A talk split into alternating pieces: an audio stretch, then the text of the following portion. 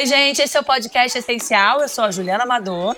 Eu sou Marinês Meirelles e hoje a gente vai fazer o nosso último episódio, quarto e último, com Juliana Hampshire. Bem-vinda, Ju! Obrigada, gente. Bom dia, boa tarde, boa noite. Bom dia, boa tarde, boa noite.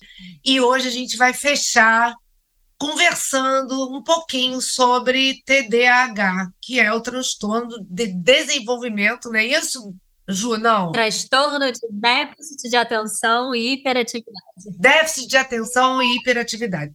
Gente, é, eu acho até que vai ser muito legal a gente conversar sobre isso, porque ontem mesmo uma pessoa conversou comigo falando assim: ah, porque é, meu filho não presta atenção, ele não consegue, só tira nota baixa, é um horror, mas no, no entanto, se ele pegar um joguinho no celular, ele vai ficar com foco absurdo, né? Vai conseguir ficar horas naquilo e na escola é um desastre.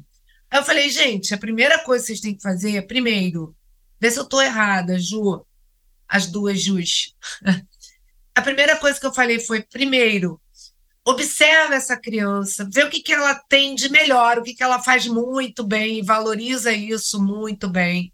Não destrói essa criança pelo outro lado, ah, você não sabe, não consegue.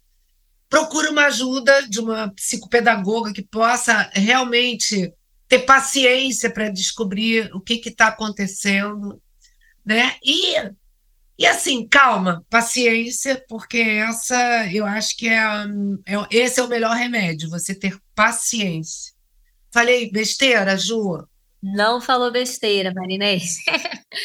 Ju, diz aí o significado então de TDAH é transtorno de. Transtorno de déficit de atenção e hiperatividade. Uhum. Normalmente as pessoas colocavam tudo na mesma caixinha, né? É, hoje em dia a gente entende que no diagnóstico existem três modalidades, então, às vezes é o déficit de atenção, às vezes é a hiperatividade e pode ser misto, né? Então, déficit de atenção justamente são as pessoas desatentas, tá?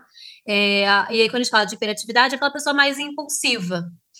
Então, e aí, o, quando é misto, são as duas coisas juntas, né? Uhum. É, isso é uma categoria só para fins médicos, para entender mais, né, como que faz o encaminhamento né, para tratar essa, essas duas, três pessoas diferentes né, que, que podem aparecer no consultório, que na verdade muito mais do que três, porque cada uma das pessoas vai chegar de uma maneira totalmente diferente. Acho que é isso que é o mais importante da gente falar, porque muitas vezes a gente pega um sintoma e fala, tá vendo?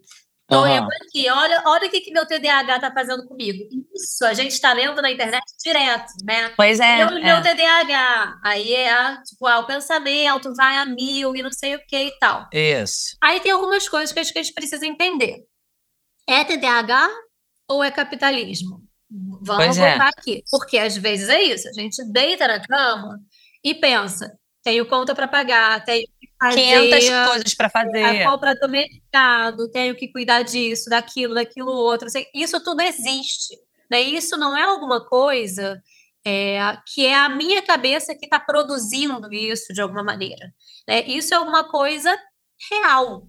Então, Sim. Quando, eu, quando eu falo de diagnóstico e falo que é uma produção social, é porque exatamente a maneira como nós todos temos vivido a gente está produzindo adoecimentos, a gente está é. produzindo é. um excesso né, de sofrimento, um excesso de, é, de estímulos. Né? Então, quando o Marinês traz esse exemplo, uma criança que consegue jogar super bem no videogame, fica horas, que aí as pessoas chamam isso de hiperfoco e tal, não sei o quê.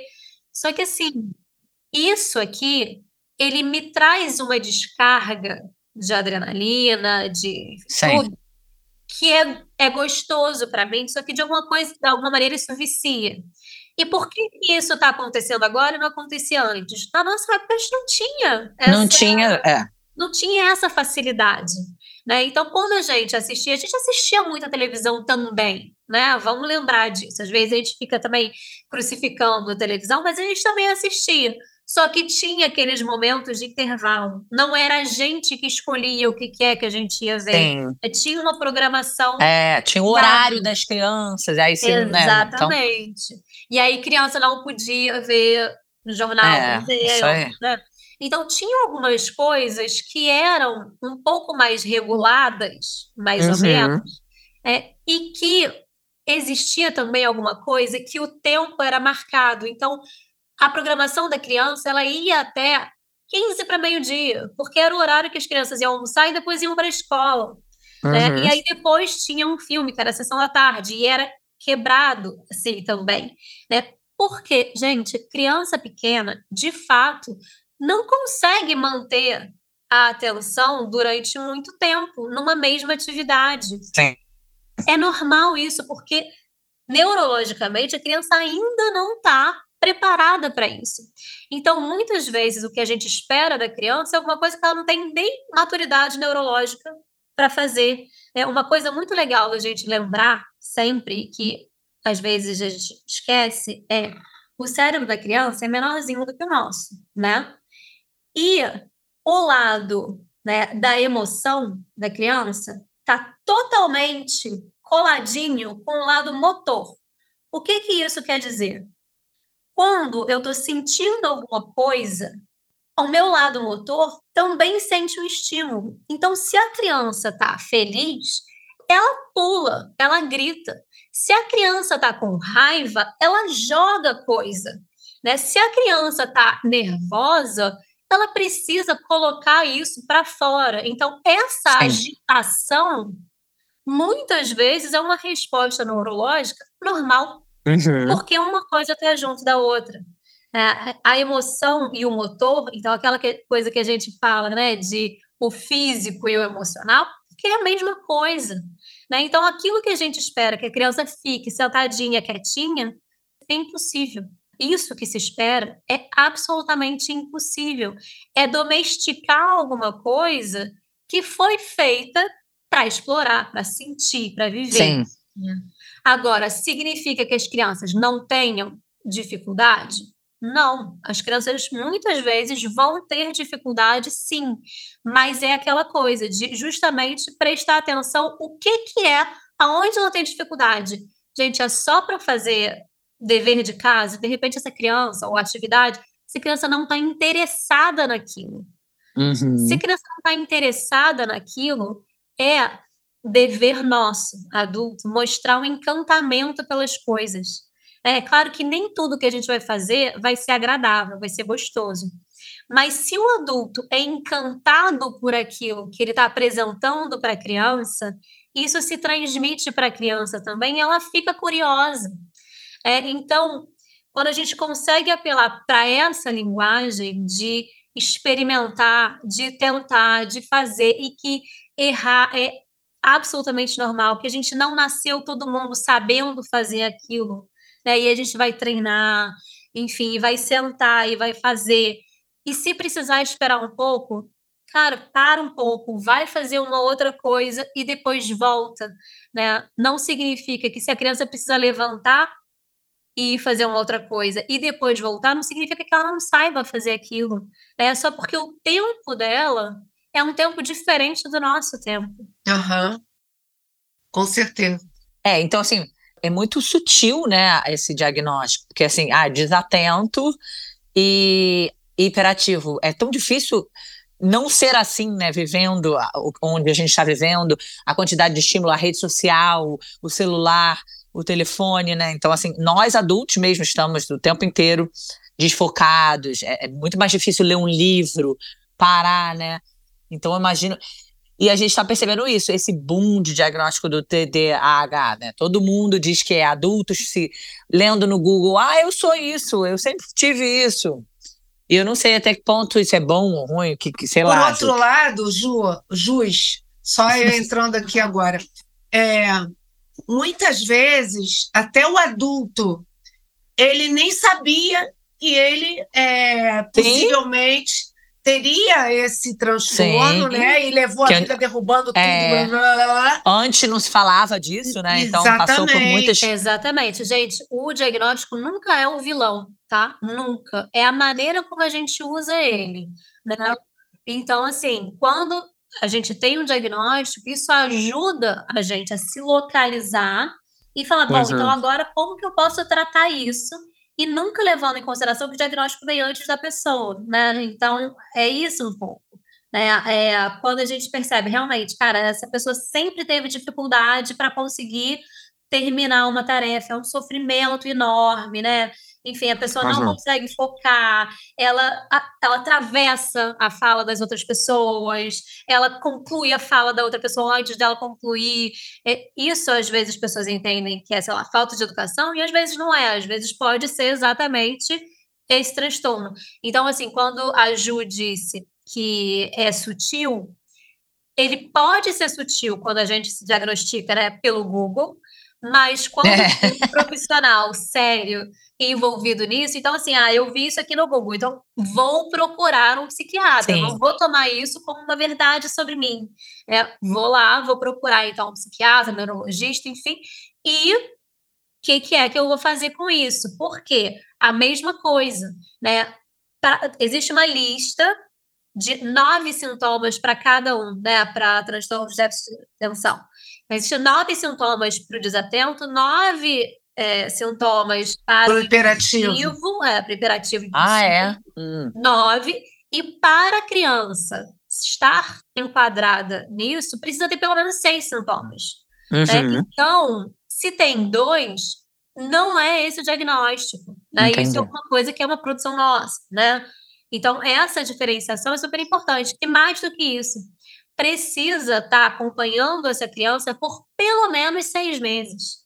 Então, não é aquela coisa de um, um tempinho curto que a gente está percebendo. Então, quando a Marinês fala, ah, o adulto que vê que a vida inteira foi assim, cara, então isso diz alguma coisa mesmo, né? Como que eu posso fazer para melhorar agora, talvez? Sim. Ou conseguir fazer um pouco as pazes com a minha história, né? Então, essas coisas que eu tive ao longo da minha vida inteira, cara, era isso que eu não conseguia é. dar atenção. Mas beleza, passei por isso aqui, né? Sim, sobrevivi. Ô, é. Ju, é, esses joguinhos, sabe, que as crianças ficam ali o tempo todo. Eu me lembro que eu, o meu enteado, ele já estava até assim, porque todas as vezes que ele mexia no, no, É. Ai, é, meu Deus né, porque ele ficava na, joy, joy, né, joystick. E aí eu ficava sempre muito preocupado com a gente, essas coisas acabam acelerando ah, o seu certeza. cérebro. E, e, se a criança já tem hiperatividade, é, isso aí eu acho que acaba reforçando. Eu estou falando besteira? Não está falando besteira. Assim, é, e isso é uma, uma das coisas que, que eu já falei aqui antes, que eu acho super importante, é, são duas coisas, né? A gente precisa conseguir reintroduzir um outro tempo para as crianças e para a gente. É, então, assim, esse tempo da tela é um tempo que não existe. Né? É um tempo super corrido e, ao mesmo tempo, é uma coisa que só eu, né, só diz respeito a mim. Então, o outro nesse, né, nesse tempo é. não existe. É, se o Sim. outro não existe, eu não consigo fazer essa aproximação, porque todo diagnóstico tem a ver justamente com o relacionamento com, relacionamento. com o mundo. Sim. Se não existe relacionamento com o mundo, fica muito difícil a gente conseguir fazer com que essa criança aprenda né, a estar aqui, a conviver. Óbvio. Então, aqui, quando a gente está fazendo esse podcast, eu estou falando, vocês precisam esperar a vez de vocês falar quando vocês estão falando, eu preciso esperar para poder responder. Isso é alguma coisa que na internet não existe. A gente pode ver mesmo no WhatsApp, tá? Alguém mandou uma mensagem, vai lá e responde. A gente bota no 1.5, porque a gente acha sempre que não tem tempo. Né? Então, nesses encontros, quando a gente consegue introduzir esse outro tempo, que é o tempo subjetivo mesmo, que é o tempo de espera, é de eu conseguir ver que tem uma outra pessoa que reage àquilo que eu falo, àquilo que eu faço, isso já regula alguma coisa. Né? Porque isso mostra para mim que eu não posso falar qualquer coisa, eu não posso fazer qualquer coisa, porque tem uma outra pessoa aqui na minha frente. Né? E isso importa, isso precisa importar. Né? Então, Sim. É, é, o diagnóstico é importante também para isso, né? para a gente entender como que vai introduzir esse, esse lugar de encontro. E é só quando tem esse tempo, né, quando tem um tempo, inclusive, de não fazer nada, que surge uma coisa que é fundamental para a infância, que é a criatividade. Né? E é com a criatividade que eu consigo encontrar outras respostas. Né? Então, eu, eu vou conseguir encontrar uma outra saída para minha raiva, para minha irritação, para minha inquietação, a partir do momento que eu tô sem fazer nada. É que eu consigo transformar Sim. o meu tédio em uma outra coisa, que não seja Sim. raiva, que não seja descontar no outro. Nada. Ô Ju, e necessariamente uma criança, uma pessoa, claro, mas uma criança, né, especialmente que a gente está aqui falando desse universo, ela usa remédio quando ela tem TDAH? Existem crianças que não tomam remédio de, de cara, assim, né? Então, uhum. normalmente, você tenta fazer um tratamento sem botar o remédio. Quando a gente vê que está evoluindo pouco e tal, aí, aí é necessário usar o remédio. Uhum. Mas, inicialmente, o remédio. Então, é possível tratar só na terapia. É possível. Mesmo já tendo fechado esse diagnóstico. E aí é isso, é possível, não significa que vai ser uma criança que não vai ter dificuldades, mas é uma uhum. criança uhum. que vai saber lidar melhor com as suas dificuldades. Vai ser bem acompanhada para seguir a vida escolar bem, né? E assim. que a assim. família vai também entender como lidar com isso, porque isso aí eu acho que é fundamental. Exatamente. E é isso, entendendo as singularidades, né? Eu não ia bem, sei lá, em matemática. Tem gente que vai super bem. Cada um vai ter suas dificuldades. E aí, como que vai lidar com cada uma dessas dificuldades sem ser necessariamente usando o remédio como uma muleta, né? Mas entender uhum. que tem isso aqui, vamos fazer alguma coisa para isso melhorar, assim, né? Para isso não ser um impedimento de viver. Agora você falou uma coisa que você tinha falado de encantamento, né? Ah, de como o adulto pode encantar. E aí eu me lembrei, já que a gente em outubro está falando do Dia do Professor, só para dar uma entradinha aqui, vai chegar, esse é o último episódio, a gente vai estar tá próximo, de falar que eu também tinha muita dificuldade em matemática, até o dia que eu encontrei uma professora que me encantou. E aí eu passei a amar a matemática. Como é interessante isso, né? Exatamente. Quando a emoção está ligada a esse processo de aprendizagem. É lindo. É, é lindo e, e você realmente consegue como professor, você consegue encantar. Exatamente. É, eu acho que dependendo da forma que você ensina, aquilo que você bota, tudo pode ser interessante, né? Exatamente. Ai, que delícia. Adorei conversar com você, Ju. Muito obrigada. Foi muito legal mesmo. Foi. Né, muito Ju? conteúdo, muito maravilhoso, Ju. Muito obrigada. Acho que a gente, sempre que tiver alguma questão interessante, você também, Ju, que você. Ah, eu acho legal falar sobre esse assunto aqui nesse universo que, você, que a gente está, né, que a gente trabalha. Fique à vontade, a casa é sua. Obrigada, gente. Foi um prazer. Um beijo para vocês. Beijo, obrigada. Muito obrigada, beijo, gente. Audiência essencial.